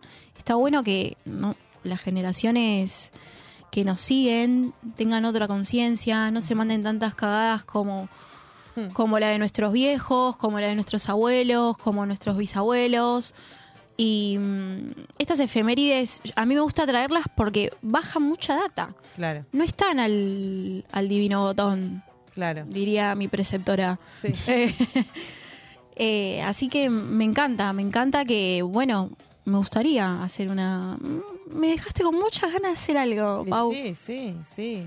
En vivo. ¿Podemos plantar algo en vivo? Plantar algo en vivo, me copa. Eh. 29 de agosto, que es Sí. martes.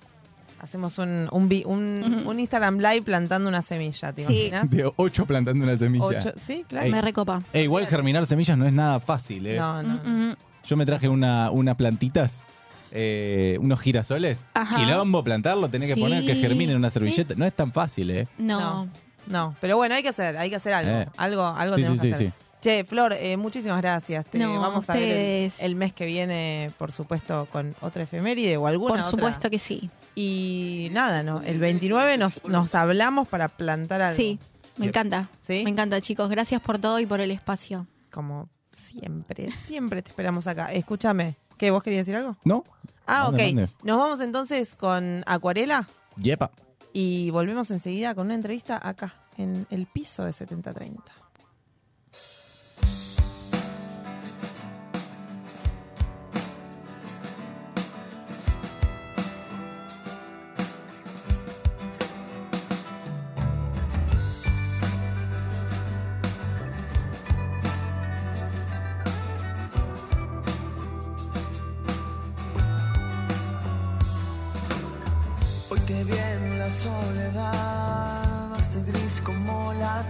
Tempestad, cayendo. Acuarelas dibujas del oscuro la sinceridad, latiendo.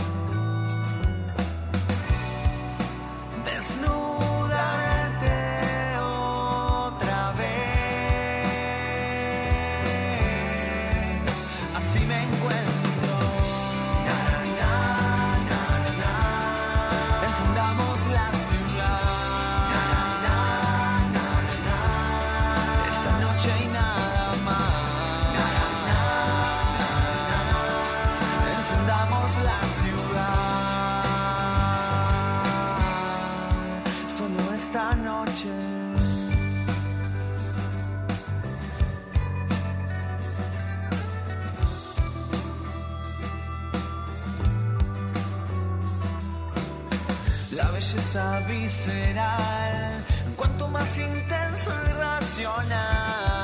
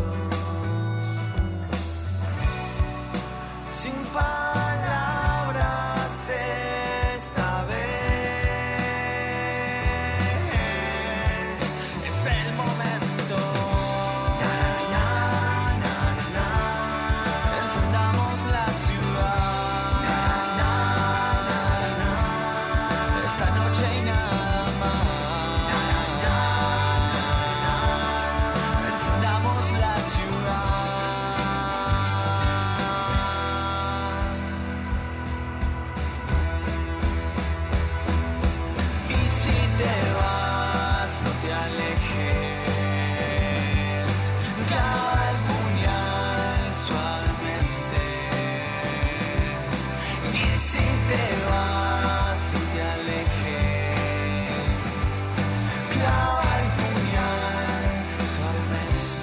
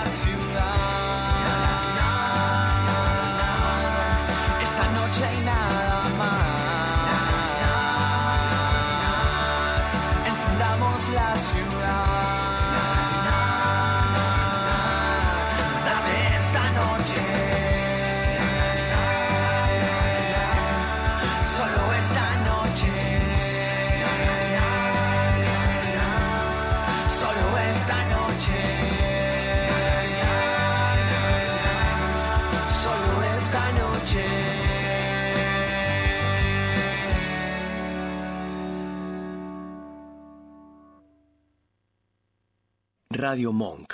El aire se crea. Buenos Aires genera mucho jazz. Para saber quién es y dónde, escucha Jazz con Sentido. Buenos Aires de Jazz. Viernes de 20 a 21 en Radio Monk. Os Bastidores. Brasil en Radio. Programa dedicado a la mejor música de Brasil, donde se entrelazan historias, composiciones y generaciones. Declarado de interés cultural por la Secretaría de Cultura de la Nación. Os Bastidores. Sábados de 13 a 14. En Radio Monk. Dulce Beso es una yerba misionera elaborada con palo. Un mate ecológico con más de dos años de estacionamiento natural y un inconfundible sabor ahumado. Dulce Beso, es riquísima. Es misionera. Pedidos por mensaje privado en Facebook, arroba yerba dulce beso, o por mail a yerbadulcebeso arroba gmail.com. ¿Te anda lenta la computadora y no sabes a quién llamar? ¿Te interesa instalar cámaras y querés verlas desde cualquier parte del mundo? ¿Necesitas asesoría para comprar un equipo? Llámanos. Somos Mantis Tech. Mantis Tech te acompaña como lo hace con Radio Monk. Visítanos en www.mantistech.com.ar o por WhatsApp al 11 60 57 90 00. Mantis Tech. Sigamos desveladas. Un lugar donde expresamos libertades, sacándonos velos y no pudiendo dormir por nuestros sueños. Los jueves de 16 a 17 en Radio Monk. Escuchanos en www.radiomonk.com.ar o descargate nuestra app, disponible en Play Store como Radio Monk. ¿Cansado por el modo aleatorio y que siempre suene Child of Mine? Conocé nueva música y dónde verla en vivo. Quédate a escuchar esta entrevista en 7030.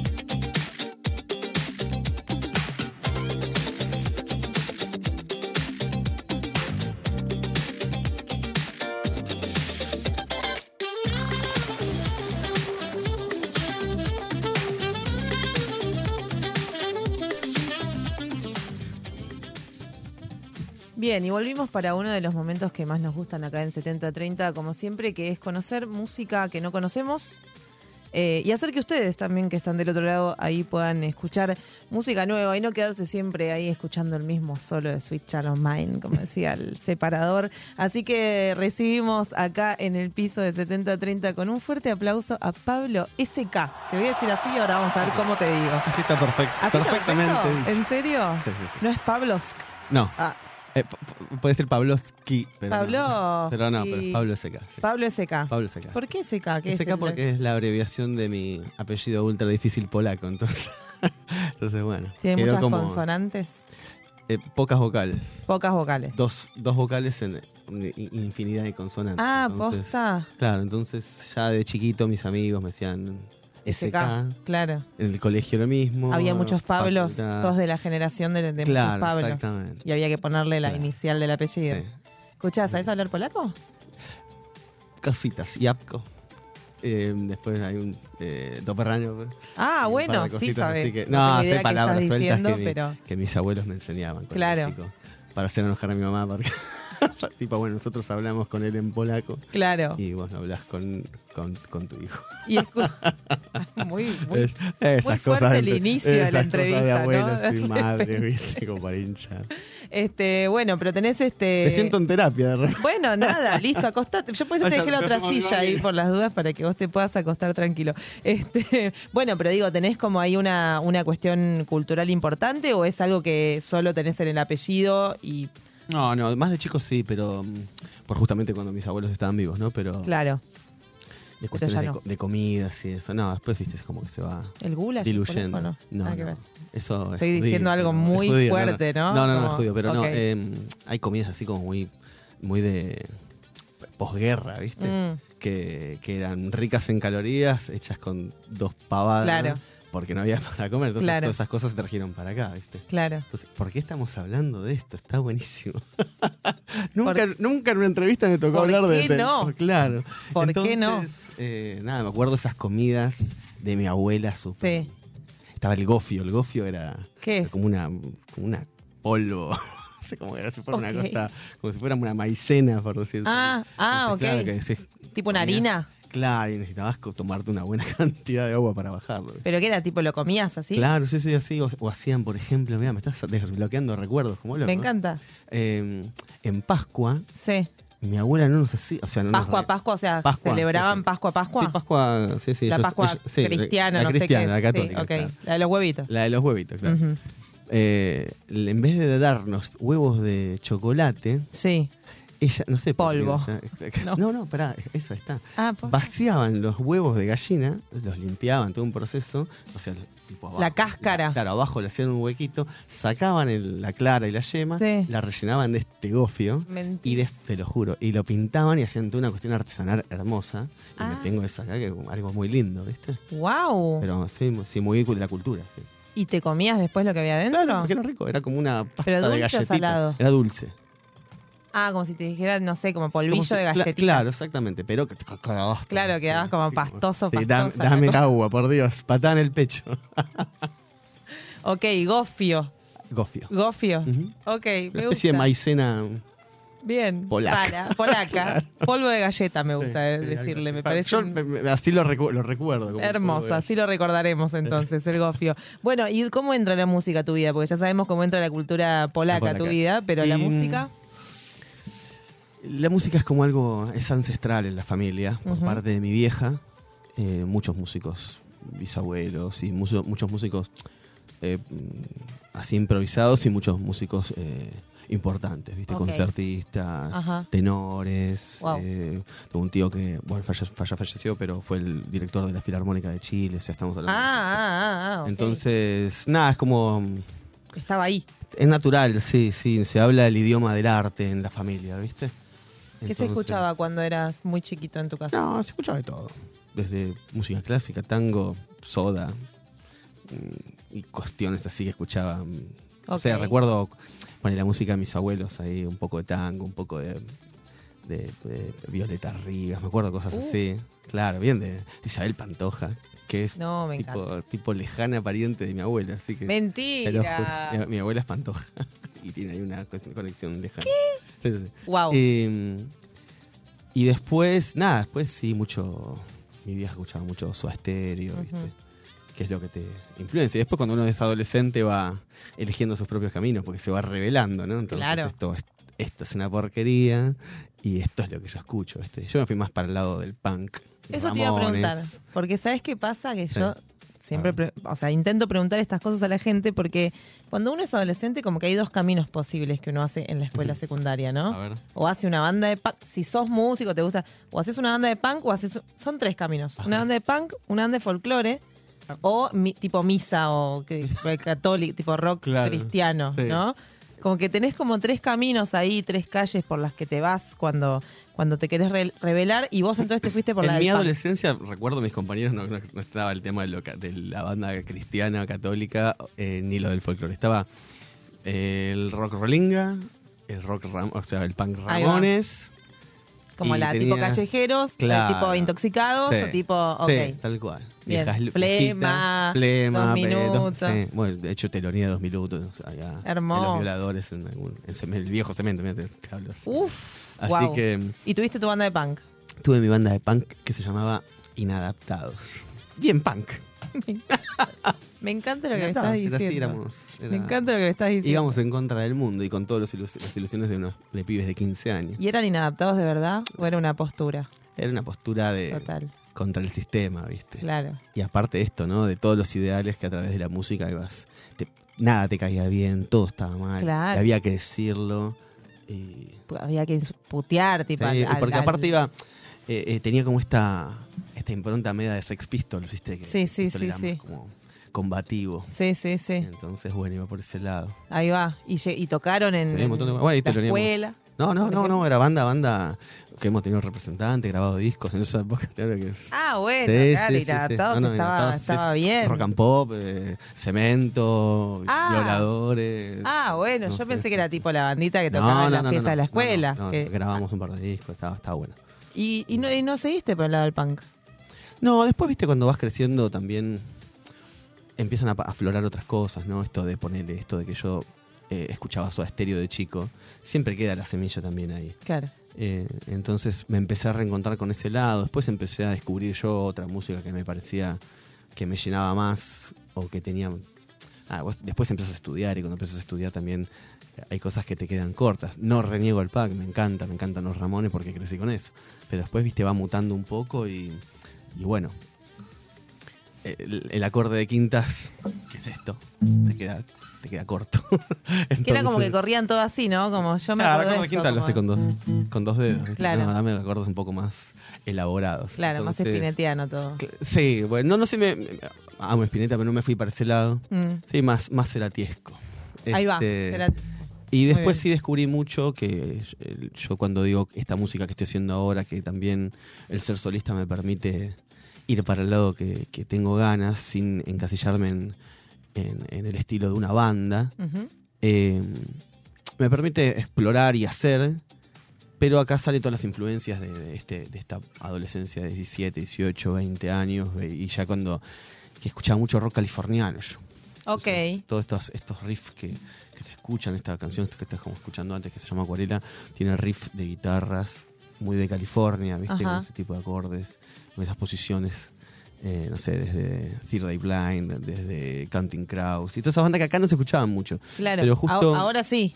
No, Ahora no un poco más. No, no, no, son bandas que yo te las digo y nadie las conoce. Suena. es, con- La es la no de, eh, es de. Shrek, la Claro, exacto. Pero- La otra dice, como te dije que sí, pero no tengo idea. O sea, capaz que decís, ah, esto lo escuché en alguna propaganda, Sí. año 2005, ponele, pero Claro. después eh, no son de las bandas que se han escuchado acá. Ajá. Eh, teníamos, te- tuve otra banda, Post Inadaptados, que, que también ha, ha sido, ha tenido su trayectoria, y el baterista tenía los familiares en Estados Unidos, entonces nos traían CDs que acá no salían.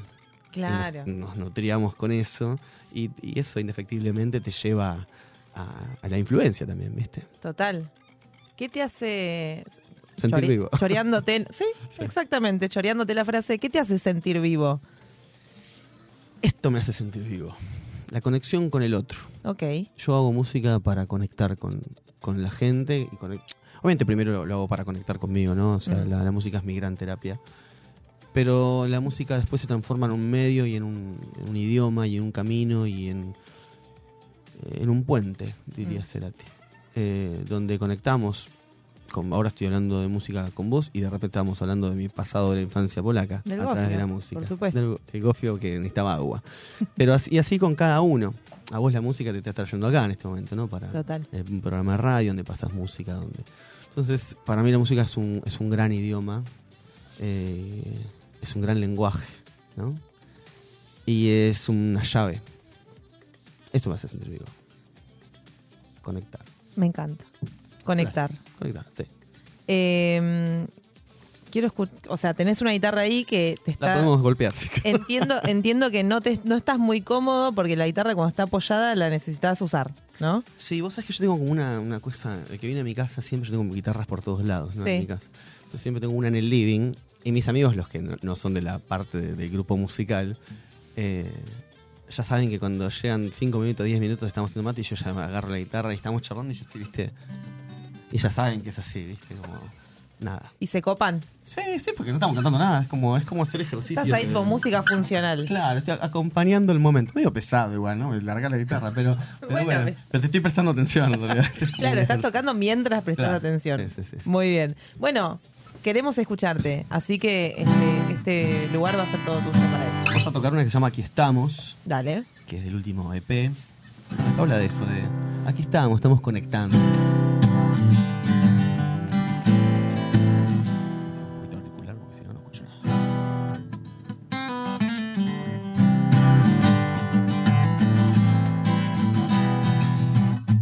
Respirando el mismo aire en esta habitación, sacudiendo soledades mientras habla el corazón descifrando tus palabras, tratando de acertar lo que dices entre líneas, quizás nunca sea realidad.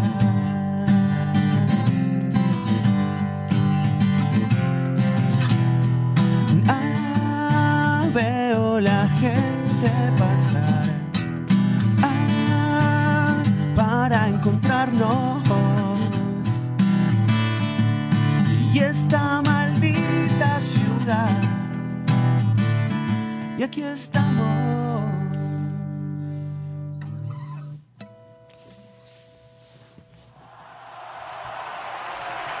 Muy punk, duró muy poquito. Sí, para sí lo hacemos larga. Porque... Pero me encanta, quería seguir escuchando. Bueno, Qué lindo, aquí estamos. Aquí parte, estamos. parte de qué? Del Contame. último EP que se llama, bueno, como decías vos, parafraseando, se llama ¿Qué te hace sentir vivo? Ujú. Es la tercera canción, es la que cierra, la que cierra el EP. Ujú. Y nada, es una manera de decirnos, ¿no? ¿Viste? Esto de respirando el mismo aire en esta habitación, estamos compartiendo lugar, tratemos de, aquí estamos, conectamos, ¿viste? Esto, ve en esta maldita ciudad tan llena de gente, tanta vorágine, que ves gente pasar, y en alguien tenés que encontrarte, y en alguien tenés que encontrarte a vos también, ¿no? O sea, aquí estamos. ¿El EP lo, lo, lo escribiste o lo, lo pensaste como un todo? ¿Lo pensaste como...? Sí, siempre que a- mis obras son... Es un arte conceptual completo. Individualmente te estoy diciendo algo, pero el tema es que hay trasfondo en, en un contexto eh, más global, más macro. Porque si no, son solo canciones que te estoy diciendo cosas y no se entrelazan. Tengo tres EPs, los tres tienen el- el- la misma premisa de, de decirte algo, transmitirte algo. Este en particular surge después de, de, bueno, de inmediatamente sacar el último sencillo del anterior EP, que hablaba de, te habla desde, desde un punto de vista de querer salir de la depresión, del anterior, Mm. ¿viste? Entonces uno de los chicos de la banda me dice, más o menos para diciembre del año pasado, bueno, basta de depresión. basta Claro. de esto. Hablemos de vida, me dice, ¿viste? Eh, le mando un, un cariño grande a los chicos de la banda que me acompañan. Y mm, entonces, claro, hablemos de vida. Y yo dije ahí, ¿qué te hace sentir vivo, Pablo? Y bueno, ¿qué me hace sentir vivo esto? Conectar. Entonces dije, bueno, vamos a contar. Este EP está totalmente, es totalmente fresco, lo escribí ahora, no reciclé nada, es todo. Ok. ya está, lo compuse ahora, las letras, la música, como para decir, bueno, esto, esto es ahora, esto es lo que a mí en este momento me está haciendo sentir vivo. Pero dije, bueno, no puedo quedar. Yo me, me- sentía o me siento en un momento muy, de encontra- eh, muy encontrado conmigo mismo, artísticamente y personalmente. Qué bueno. Entonces dije, yo si te voy a hablar, como est- esta, esta canción es la que me representa, aquí estamos, aquí estoy, intentando conectar con, con una buena energía. Pero digo, no es lo único que eh, te hace sentir vivo estar encontrado con vos. Entonces, eh, con el productor, o sea, esto nosotros decimos que lo hacemos en la cocina, porque sucede en, mi- en la cocina de mi libro, en la cocina de Literalmente, Literalmente sí, tomando mate. Hermoso. Pero entonces también cocinamos el, el- el material que viene. Claro. Eh, dijimos, bueno, contemos una historia eh, vista desde tres puntos de, de enfoques distintos. Entonces, bueno, justo estaba, yo soy muy autorreferencial para escribir, me estaba sucediendo algo y dije, bueno, esto lo voy a escribir desde mi punto, esto desde esta persona y este desde esta persona. Entonces, bueno, Lo mismo. lo mismo vi- vivido desde la vivencia De- sí. tres personas. Eh, entonces fue bueno, a ver, eh, el primer sencillo que, que tiene el corte, que es de- que sacamos el video hace poquito, que se llama Ya no tengas miedo, es la de, la pers- de una persona que, que nada, que está destrozada, que está con el dolor, porque el dolor te hace sentir vivo. Si nada, nada te duele, Total, no sabes. no, sí, total. no sos una persona sin sentimientos. Si no tienes sentimiento o no sentís, estás en un momento de vacío o de, de no conexión. Entonces, y me duele esto, y porque estás vivo, porque amaste de verdad, porque te tocó de verdad. Entonces, Mm. eh, ese- hice ese punto de vista. Después, la segunda canción, que el video va a salir para septiembre, eh, para fin de septiembre, que lo estamos rodando ya. Ah, ahora. Sí, sí, sí. Bien. Estuvimos rodando la semana pasada y rodamos el, el fin de semana que viene. Eh, se llama Solo Trato. Y es una conversación entre una, una chica y un, y un hombre con una historia donde la protagonista es ella. Entonces fue, fue todo un desafío escribirla porque, digo, desde mi parte de hombre fue fácil. Claro. Después me tuve que poner, bueno, los hombres y las mujeres somos de Venus y de Marte, entonces nos vemos distintos, sentimos distintos la misma situación. Entonces tuve conversaciones con algunas amigas y con, bueno, con mujeres donde cómo vivirían esto. Entonces ahí fue como, uh, frases que me quedaron dando vuelta y lo bajé en esta, este diálogo entre esta especie de pareja que se estaba encontrando y Wow. donde ella le dice, mirá, está todo bien, pero yo estoy en un momento de porquería, solo trato de encontrarme, o sea, no esperes más que esto. Entonces, ahí está, ¿qué te hace sentir vivo? Bueno, que, bueno, ella la está haciendo sentir viva, que viva, que, que se está tratando de encontrar en su, en su vida. Y después está mi punto, que es una persona encontrada, tratando de conectar, que está todo bien, que ¿entendés? aquí estamos. ¿entendés? Wow. Haces una investigación fuerte entonces. Sí, en hay un proceso muy, sentido. emocio- muy emocional. Las letras no, no, no solo de este disco, sino de los anteriores también eh, no dicen pavadas. Claro. No dicen pavadas. ¿Y sentís que llegan al otro lado Sí, de sí, esa manera? no porque yo sienta, sino porque me, lo- me viene el feedback. Y, y me han sucedido cosas muy lindas con, por lo menos desde, anteriormente a, a ser solistas también, pero desde que soy solista es como más continuo, cotidiano y más fuerte todavía. Porque te, te estoy hablando así como directo y bla, ¿viste? Claro, claro. Al hueso. ¿Y qué te pasa cuando te llega un, un comentario que... Y es como una especie de misión cumplida, porque, a Ahí ver, va. esto, esto, si yo te digo que a mí la música me hace sentir vivo porque busco conectar con el otro, eh, entonces el propósito, todos tenemos un propósito en la vida, yo creo que lo, creo que lo he encontrado después de pasar ciertas cuestiones emocionales y de vida, y, y mi propósito es poder brindarte esta conexión. Vos decís, podemos cambiar el mundo. Yo creo firmemente que la música puede cambiar el mundo. ¿Y qué significa eso? Que mañana se ac- acaba la guerra en Rusia, en Ucrania. No, el mundo es tu mundo, tu- tus 30 segundos donde conectaste con, con, con algo. Mm. Wow. wow. Escúchame, septiembre, fines de septiembre, entonces sale el, El video de Solo Trato. el video de Solo Trato. Sí. ¿Y qué más se viene? El 8 de septiembre vamos a estar presentando este disco de una manera totalmente distinta Bien. a lo que se suele ver, escuchar, eh, conocer. Ok. Vamos a hacer, nosotros le pusimos como eslogan, ya está vendido todo igual, pero bueno, está por suerte un sold out hermoso. Wow. Eh, vamos a hacer, eh, el eslogan es eh, interactivo y directo a tus oídos. Es. Entonces, Uh, ¿qué es? Nosotros en este momento tenemos auriculares. Sí. Entonces a la gente le vamos a dar, a dar a cada persona del público un auricular Bluetooth inalámbrico para que se conecte con, bueno, con, un, con un equipo donde nosotros vamos a tocar. Vos te vas a sacar y no vas a escuchar más que a dos chabones o tres chabones gritando, sí, sí, cantando, sí, pero porque no están conectados a equipo de piso, batería electrónica, que solo escuchas como que estás golpeando un pad.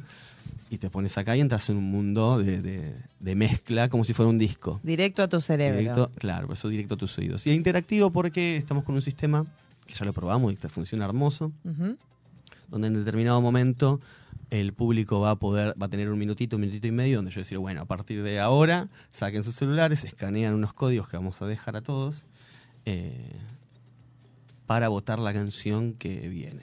Te vamos a dar varias opciones. Ah, tipo a la Y, carta. Claro, on entonces, demand. en- claro, en tiempo real se proyectará y la gente lo va a poder ver en su propio celular eh, qué canción tocaremos, porque van a elegir la gente. Qué lindo todo Eh, eso. Está bueno. No te lo puedo vender porque ya está vendido. Ya está vendido. No importa, igual lo vendemos sí, igual. Que para la próxima que hagamos. Claro. Es más, íbamos a hacer dos funciones. ¿Y por qué no? porque había muchísima gente. No, porque después pasó algo que esto no lo puedo spoilear porque es algo que este puede ser muy viral, que es algo Bien. hermoso. Y dijimos, no, vamos a darle el lugar y... A cada esto- cosa. para que esto suceda, claro. Hermoso. Te- te- Tenés todo muy pensado. Uh, es muy virginiano soy. Ah, ahí va. Ahí va, ¿ves? Sí, sí. Che, escúchame. Bueno, entonces el 8 de septiembre tienen eso. A fines de septiembre eh, Sale video. Solo Trato. Después vamos a estar tocando en la tele, hay unas fechas que tenemos. Después en Niceto, 17 de noviembre. Y cerramos para fin de noviembre saldría el video de Aquí estamos. Hermoso. O sea, tenés un camino completísimo y como para cerrar este momento. ¿Querés tocar otra cosa o no? Dale. Hagamos.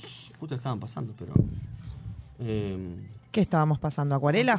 claro, sí, que es la. O sea- con eso nosotros siempre cerramos los, los shows. Ah, muy bien. Porque la gente se ceba con el narana. Sí. Vamos a hacer otro. Que ya no tengas miedo.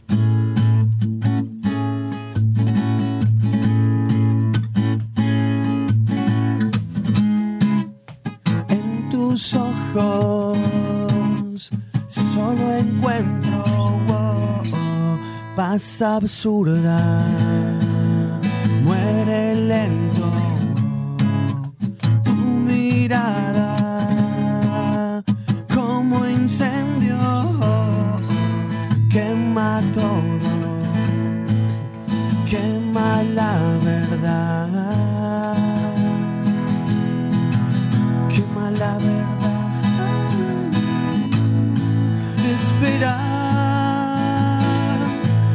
Vence el recuerdo que esperas. Ya no tengas miedo.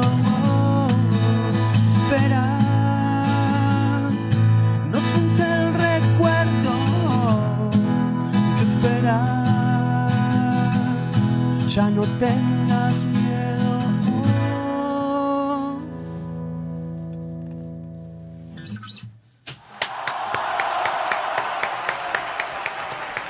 Ya no tengas miedo. Nos spoileaste, me spoileaste la canción que había elegido para Oh, cerrar. perdón. Pablo, Y me hubieras dicho. no puede ser. Me hubieras dicho, esa no.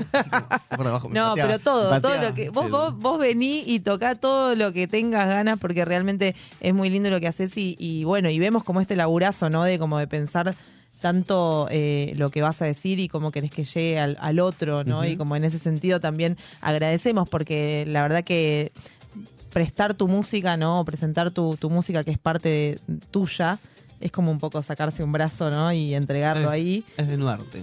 Entonces es muy importante y te agradecemos por, por eso, por supuesto, porque siempre, siempre es lindo poder conocer esa parte y además no solo eso, sino la cocina de cómo, de cómo se hace todo eso. Así que el 8 de septiembre vas a estar ahí a full. Sí. No vamos a poder ir porque ya está todo vendido, gente, pero Ah, el pero 17 bueno. de noviembre en 17 Niceto de noviembre en Noiseto, sí, ya va a ser algo interesante. me encanta. O sea, 17 de noviembre en Niceto y además estamos atentos, atentas a tus redes sociales porque eh, fines de septiembre va a salir Solo Trato, el video. Sí, ¿No? sí.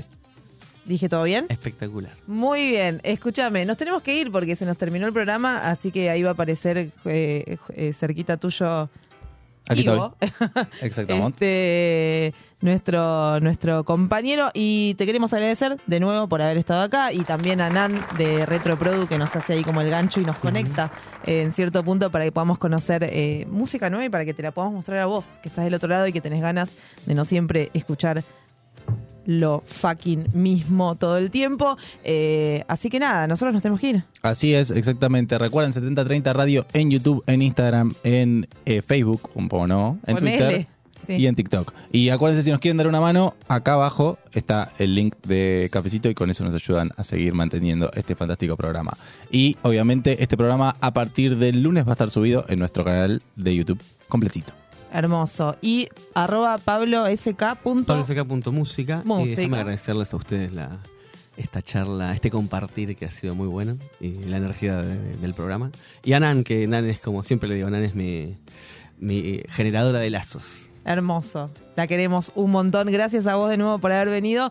Y nos estaremos viendo nosotros el sábado que viene con más 7030 y por supuesto ahí siguiendo arroba pablosk.música y en Spotify. Todo, bueno, por todos lados, gente, vayan, sigan, cliquen, me gusten, todas esas cuestiones que tienen que suceder para que los artistas emergentes y emergiendo y que ya están emergidos puedan seguir este, subsistiendo y sobreviviendo de la música, que es lo más lindo que hay.